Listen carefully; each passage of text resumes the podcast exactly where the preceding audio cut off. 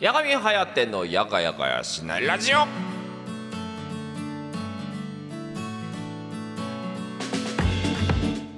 はいどうも皆さんやがちゃちゃというわけでやがみんことやがみあいてでございます。8月23日水曜日夜の10時となりましたいかがお過ごしでございましょうかえ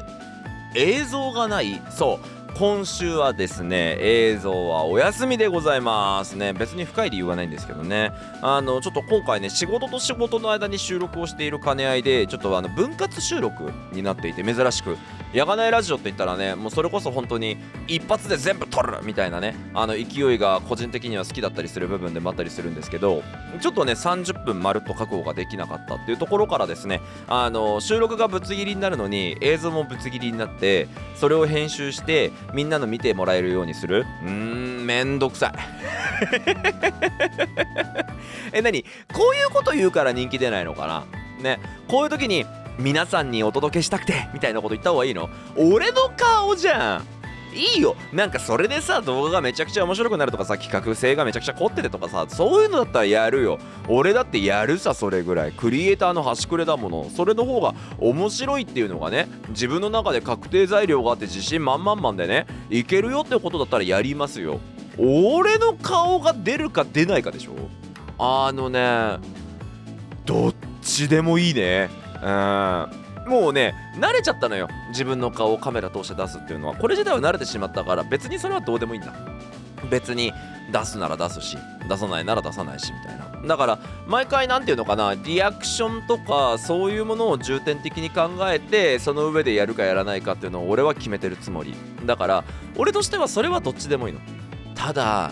ラジオに顔はマストじゃないじゃんと思っちゃうよね。あのねもうずいぶん前からねあの JOQR スタイル文化放送スタイルだっつってこの映像を出すようにしましたけどしましたけどなんかラジオ聞く時顔見たくてラジオ見てないもんね。ここが難しいよね。本当にね。いやあるよ。なんかラジオ向けのさ外行きの面がさめちゃくちゃ面白い声優さんとか DJ さんでもうこの人の番組は映像込みで見ないとちょっと損してるみたいな人もいるから中にはそういうのだったらわかるわけ。そういうのだったらもうさ敗北感みたいのもあるからさいいんだけどさ。俺やで？本当にな。というわけでございまして今週も30分間よかったらやがみんなちょっとした小話にお付き合いしてあげてください。というわけでスタート。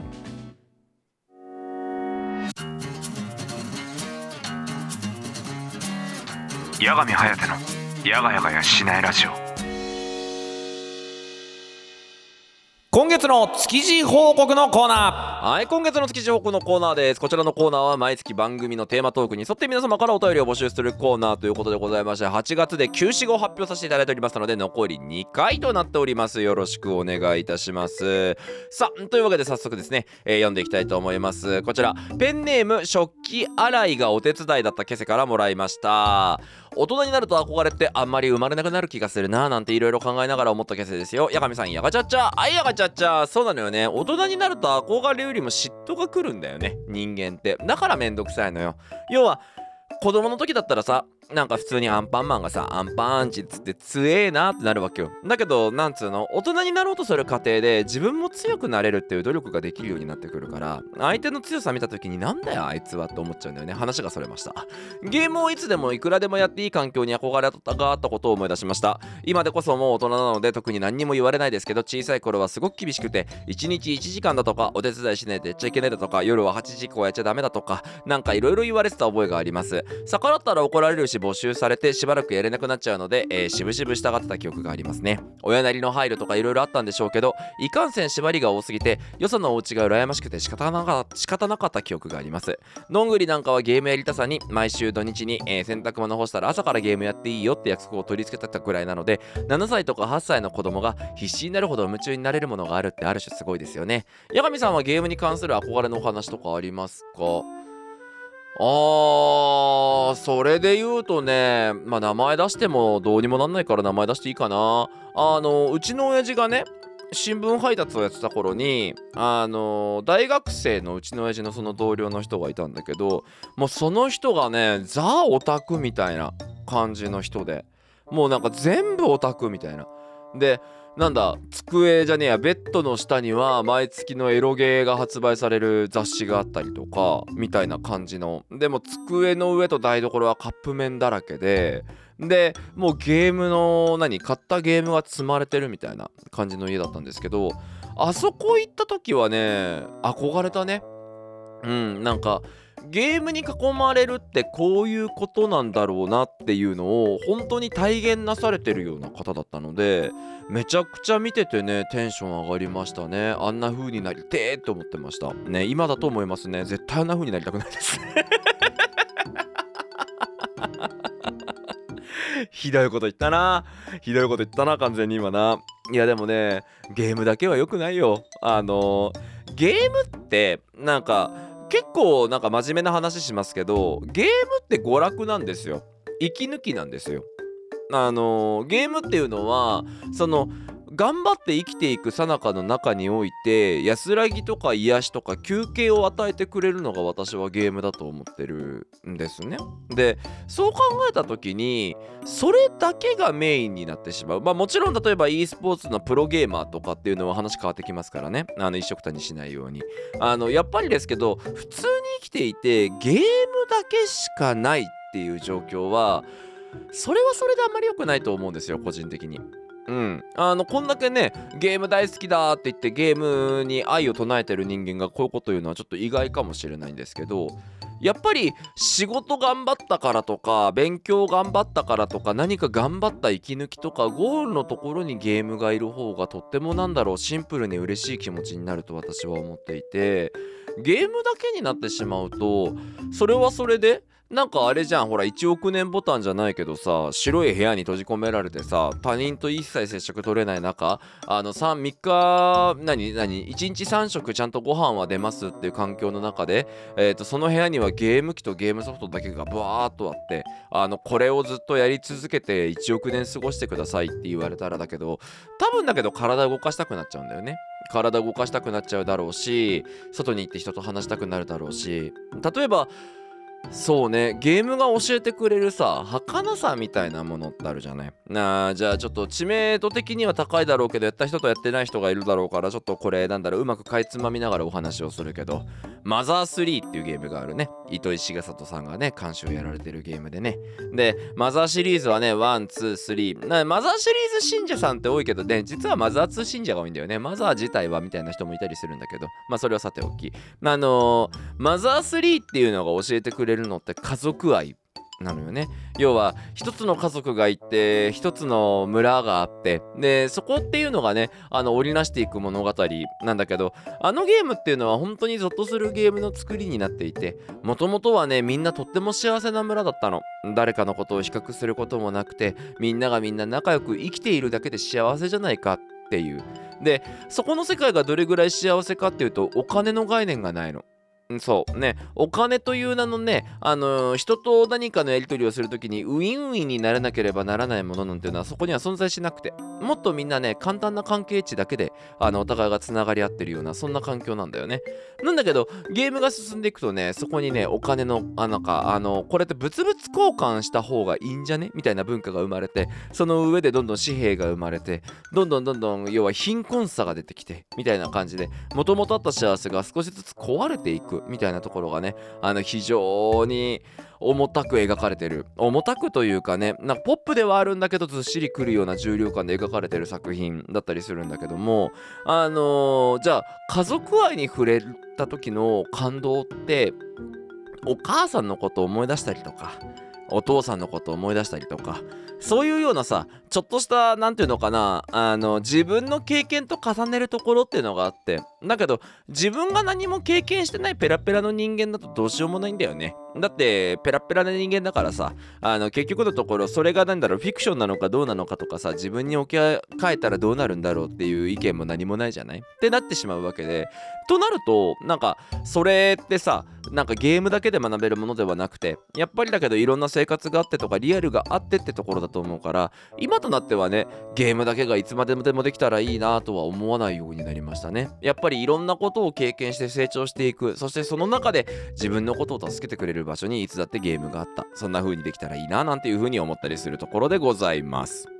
それでは続いてのお便りでございます。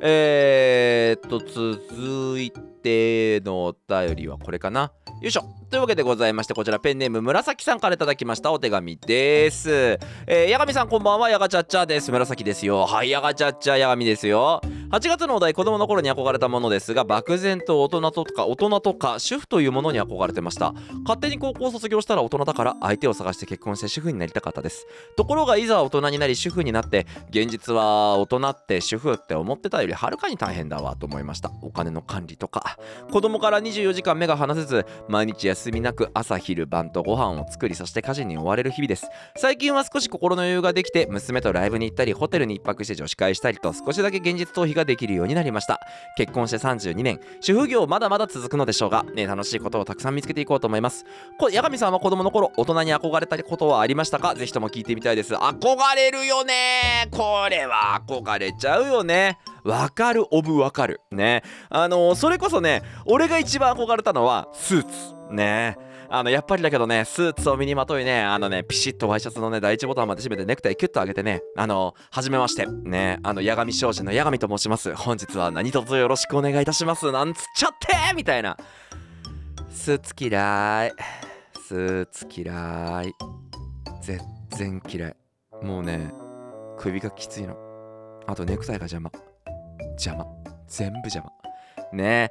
憧れるよね。なんか子供の頃ってさあのー絶妙にいい意味でさ視野が狭かったりするからさ。だから何て言うんだろうね。そういう一つ一つのものに憧れちゃうんだよね。で一つ一つのものに憧れちゃうからこそさなんかキラキラしてるように見えたりするんだけど。でも実はねあのちょっとおっかない話でもあるけどさ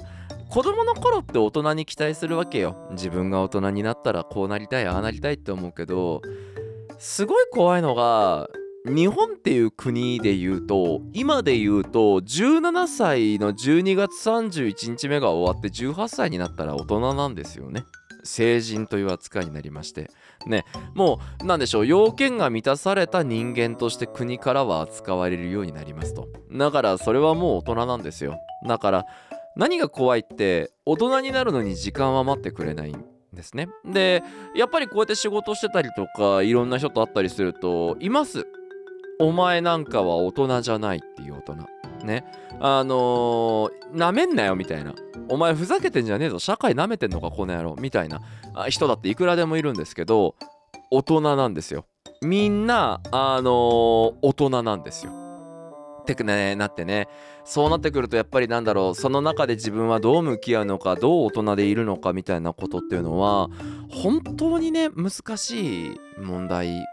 だなって思ったりします。で例えばだけどさ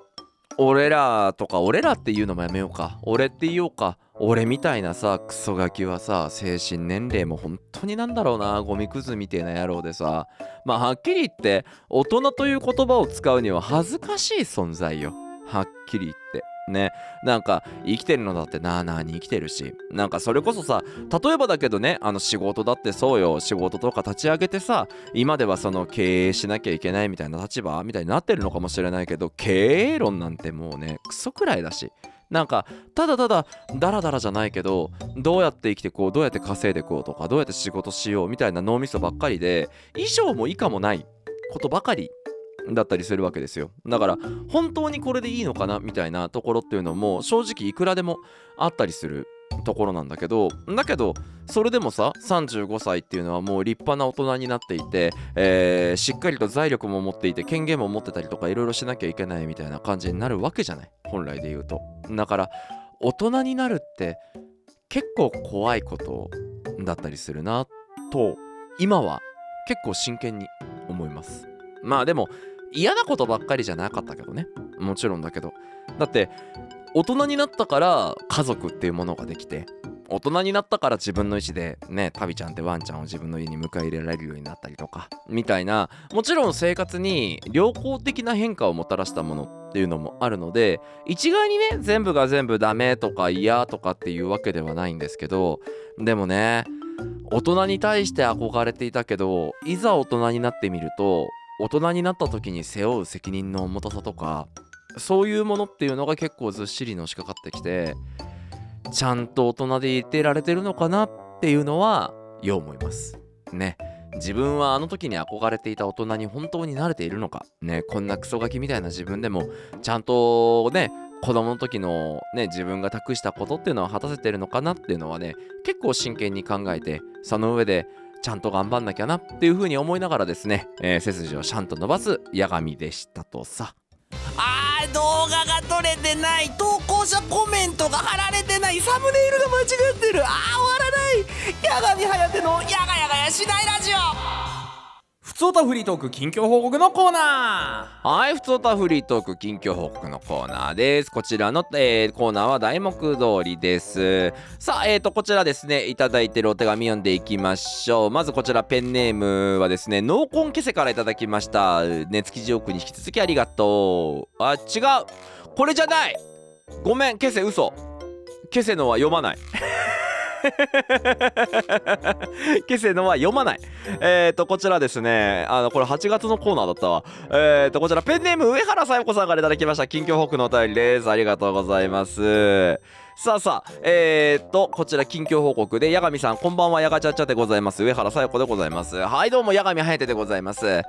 月、7月と娘が怪我をしたり、私の体調も悪く、ラジオ参加や生放送参加もできませんでした。トンネルの中にずっといるような感覚の中、八神さんの YouTube チャンネルに救われておりました。朝から晩まで寝る時にも朝起きた時にも、えー、八神さんのお声を聞き生放送やラジオの八神さんの動いているお姿を拝見して私の心は救われておりました24時間八神さんが横にいるように思い頑張っていきましたここに感謝を申し上げるとともにこれからも一層八神さんを応援したいと思います、えー私の誓いの思いをお伝えしたくお手紙を書きました。八神さんこれからも上原さよ子をよろしく絡んでくださいませ。ほんほんほんほんほんほん。え？そんないろいろやってないよ。こんなこと言っていいのかな？こんなこと言っていいのかな？まあでも何は何はねともあれねまずはお帰りなさい。もうこれが一番伝えなきゃいけないことかなと思います。ね。いやー本当にね大変だったと思うんですよ。ご家族の怪我だったりだとかねいろんなことがあってってところでねあのバタバタとされてたのかなと思うんですがまあそんな中何よりも一番言えることとしてはあの隣に置いといていただいてありがとうございますというお礼の気持ちですね。うん。正直あのー言ってしまえば、えー、八神颯って難しいこと言いますよ今から。あのなんか別に悲観的な喋りしてるとか面へへらってるとかじゃないですからね。あの八神颯の代わりなんていくらでもいるんですよ。残念ながら。うんやっぱり YouTuber なんて腐るほどいますし、うん、配信者なんて吐いて捨てるほどいますし。ね。でそれこそ例えばね私のことをハマってくれてね私の大ファンですなんて言ってくれる人はいるかもしれないけど。まあぶっちゃけた話めちゃくちゃ視界を広く持ったら他の人のこと好きになる可能性があるんですよね。だ要は俺の上位互換っているかもしれないし。だから配信者っていうのはいつだって捨てられる覚悟がないんだったらやらないべきなんですよ。皆さんがずっといてくれるなんて思わないべきなんですよ。だから例えばいますようちにだってめちゃくちゃ強火のファンの人。ね。あのーめちゃくちゃ俺のことしっかり真剣に推してくれてるファンの方ってさいらっしゃるわけですよ。ありがたいことに。なんですけど信じてる信じてないじゃなくて前にも話したと思いますけどいつかいなくなるかもって心のどこかで思ってるんです。うん。だしその時に果たして音がある中でやめてくれるかっていうのも分かんないですよね。もう無言でね熱狂的に俺より好きになれる人がいてねその人のところに行っちゃって頭からパーンって八神颯が消えちゃうかもしれないし。そんな覚悟だってしなきゃいけないんですこのお仕事は。この趣味は。だからそうやって考えると何よりもその辛いねトンネルの中にいるようなっていう表現をしてくれてたけどそんな中にねあの横に置いてくださったことが一番私としては光栄なことだったのかなと思いますしやはりですけどもちろん上原さんのためだけじゃなくてねみんなのためもあるし自分のためもあるけどこうやって毎日配信をするってことは毎日聞いたことない話をしてる八神がいるっていうことなんですよね。でそれができるっていうことによってねあの少しでもね何か癒されたりだとか心の中に安息の部分部分ができるところがあるのであれば私個人としてはねこの毎日の活動を続けていて本当に良かったなって思うところでございます本当にありがとうございますこれからもねあのぜひともですけどもねあのなんでしょうよろしく絡んでいきましょうよろしくお願いしますさあというわけでございまして、えっ、と、もう一通読んでいきたいと思います。こちらがですね、築地報、え、ペンネーム築地報告のお題をありがとうございましたな気持ちのケセパサからいただきました。ケセこっち読むな、ごめんな。八神さん、やがちゃっちゃ、およいちです。ね、築地報告がお休みになっても毎週一通は消せがある状況を保つことは忘れない。しつこさには定評のある毛玉です。イエイ。まずは2023年8月までの毎月のお題ありがとうございました。いろいろな意見があるとは思いますが消せ的にはその時その時のお題に合わせていろいろな思考ができたのでとっても楽しかったです。お題のおかげで自分の底にある考え方とかロジック的なものが見えたりとかしてなんだかちょっとお便り職人を楽しむ傍らで自分と向き合うような時間だったのでケセにとってはすごくいい時間だったななんて普段の生活で自分自身のことを鑑みることなんてなかなかないですからね。素敵な機会をありがとうございました。八神さんは巡り合わせで授かった貴重な体験にまつわるできてよかったなってお話ってありますか？おー。できてよかったな。できてよかったな。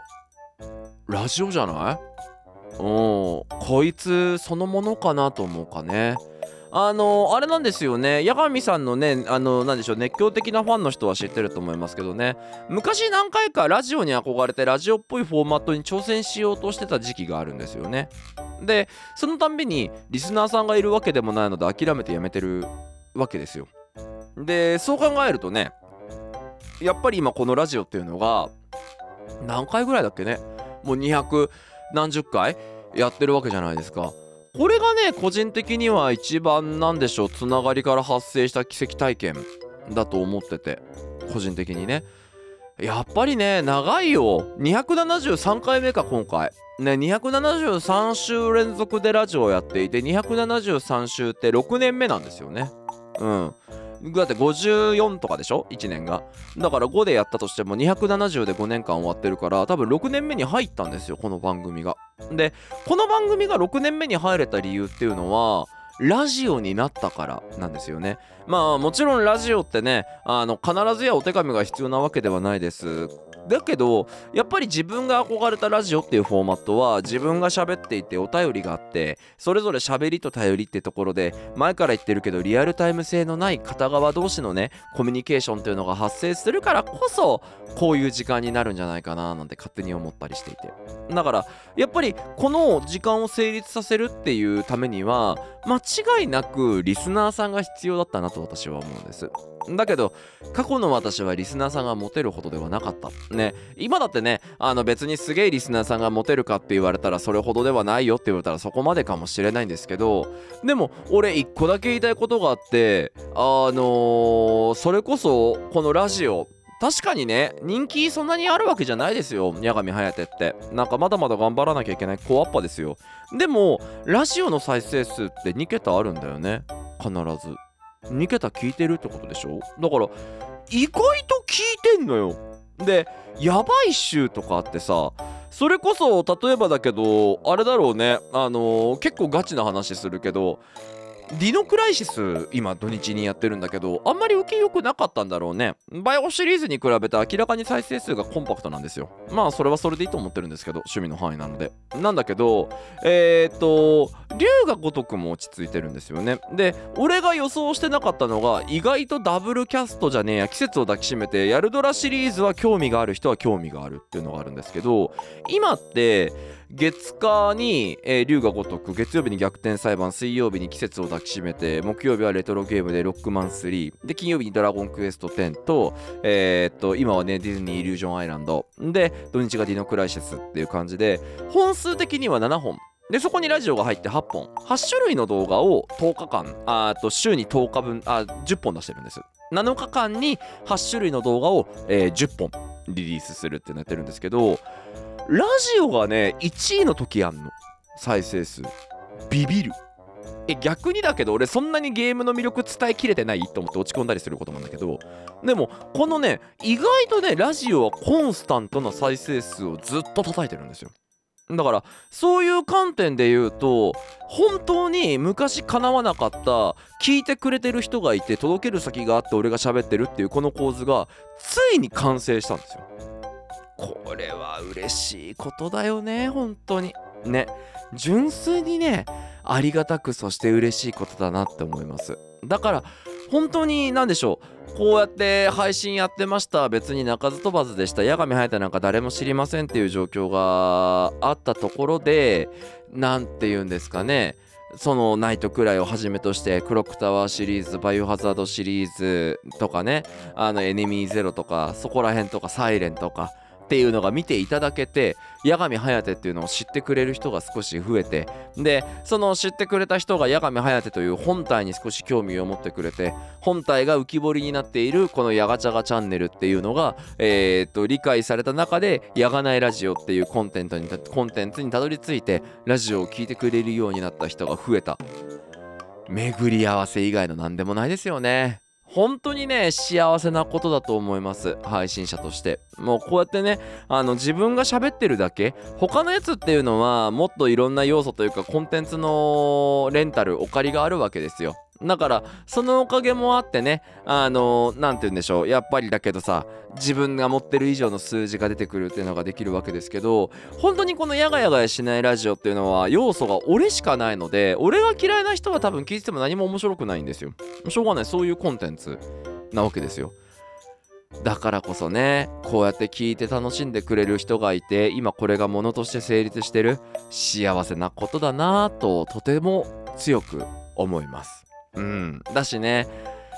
できればラジオは続けていきたいですね。あの、これからも。本当にライフワークとしてね、声が出なくなるまではラジオは続けていきたいって、本当にそういう強い気持ちがございます。だから、そのためにはね、もっといろんな人に注目してもらえる人間にならなきゃいけないし、もっと楽しんでもらわなきゃいけないしっていう風にね、一個一個のことを頑張らなきゃいけないんですよ。だけど、一個一個のことを頑張ったからもらえる報酬ってあるはずなんでね。あの必ずしはもらえるはずではないんですけど頑張ってたからこそもらえる時にはもらえるもんでそれが一つその運命の巡り合わせみたいなもので今楽しくはライフワークとしてやらせていただいてるのがこいつなんじゃねえかなって思ってたりします。なのでねそれに関してはもっともっともっと頑張れることをねしっかりやっていきたいななんていうふうに思っておりますしねそこはねもっとねやっぱり何よりもだけどね楽しんでもらいたいね。うん、動画を作るってそういうことだと俺は思ってるので。なので、まあどちらかというとね、今、ヤガチャガチャンネルで言うと共感性の方が強いのかもしれないけどもね、あの、やっぱりだけどみんなも懐かしいゲームで、あ、ヤガミもここでハマるんだ、ニヤニヤみたいなところとか、そういう全体的な共感性みたいなものが今明らかに強くなっているので、まあなんつうんだろう、動画を見て楽しんでいただくっていうエンタメっていうよりかは、どちらかというとゲーム実況で一緒にそのゲームの終わりを見ていくみたいな感じの見据え方の方がちょっとメインにはなってるのかなとか思ったりするんですがでもね本当にこうやって一個一個のコンテンツをやっていくことでもっとねいろんな人に知ってもらえてあわよくば嫌わないでいただいてでねこうやってもう本当にラジオって極端な話何も考えてないんですよ。はっきり言って。なんかこうやって喋ったら好感度が上がるとかないんですよ。だってそんなに好感度上がるっていうほど人聞いてないじゃん。さっきね聞いてくれてる2桁ぐらいの人がいるって話したけどでも何？そこにはさユニーク要は新規さんはあんまいないわけよ。だからそんな場でさ「八神は」みたいなこと言っても何の意味もないと思ってるんで本当に私にとって一番流れとかノリとかも重要視してない等身大のまま喋ってる30分っていうのが私にとってはこの場所。だったりするのでこの場所がねもっとみんなにとって興味が湧いて聞いてみたいって思ってもらえるようなコンテンツになるように頑張らなきゃいけないですけどまずは1万人チャンネル登録者だね。まだまだ遠いですけど絶対に無理な数字だともう思ってないので一個一個ねしっかりと作戦を立てながらね頑張っていきたいなと思っておりますので皆さんまだまだ何卒よろしくお願いいたします。はいエンディングのお時間です。というわけなんですがあの話ねさっきのやつ続いちゃうんですけど実はですね1年間以上チャンネル登録者数3000人行くのに時間かかったんですよ。2950人から3000人に行くのに1年以上かかったんです。本当に辛かったんですけど実はチャンネル登録者数今3020人ぐらいいるんですよね。あの1個山を越えてしまったからか知らないけど緩やかに緩やかにチャンネル登録者数が増えている状態。なので新しい人が俺のことを知ってくれる状態っていうのがすごい緩やかにできている状態になってます。ただこれはねもっともっともっと頑張らなきゃいけない。もっといろんな面白いものを出したりだとかそういうところを一個一個評価していただくっていうことをまずはやっていかない限りここから先につながる話ではないので全然油断もできないし浮かれるわけにもいかないんですがでもこんな感じでねあの少しずつやってることが評価されて見てくれる人は見てくれてるっていう状況ができてるのはねあの本当にいいところかなと思っておりますのでもっとこの数字が盛り上がるようにねまずは頑張っていきたいと思っております。ただそれはね本当に前々から言ってますけども皆様の応援があってのことです。ね YouTube って本当にね YouTube に好かれた人が伸びる仕組みになってるのでみんなが押してくれる高評価ボタンとかしてくれるコメントこういうものがね一個一個が本当にパワーになって Google があヤガチャガチャンネルいいじゃんって思ってくれた時にもっと動画の露出が増えるようになっているので皆さんと一緒にまだまだ成長していけたらなと思っておりますので何卒よろしくお願いいたします。というところで今週もお時間が来たのでこの辺でまた来週水曜同じ時間にお会いしましょう。ここまでのお相手私ヤガミンことヤガミハイテがお送りしました。というわけで See you next バイバイ！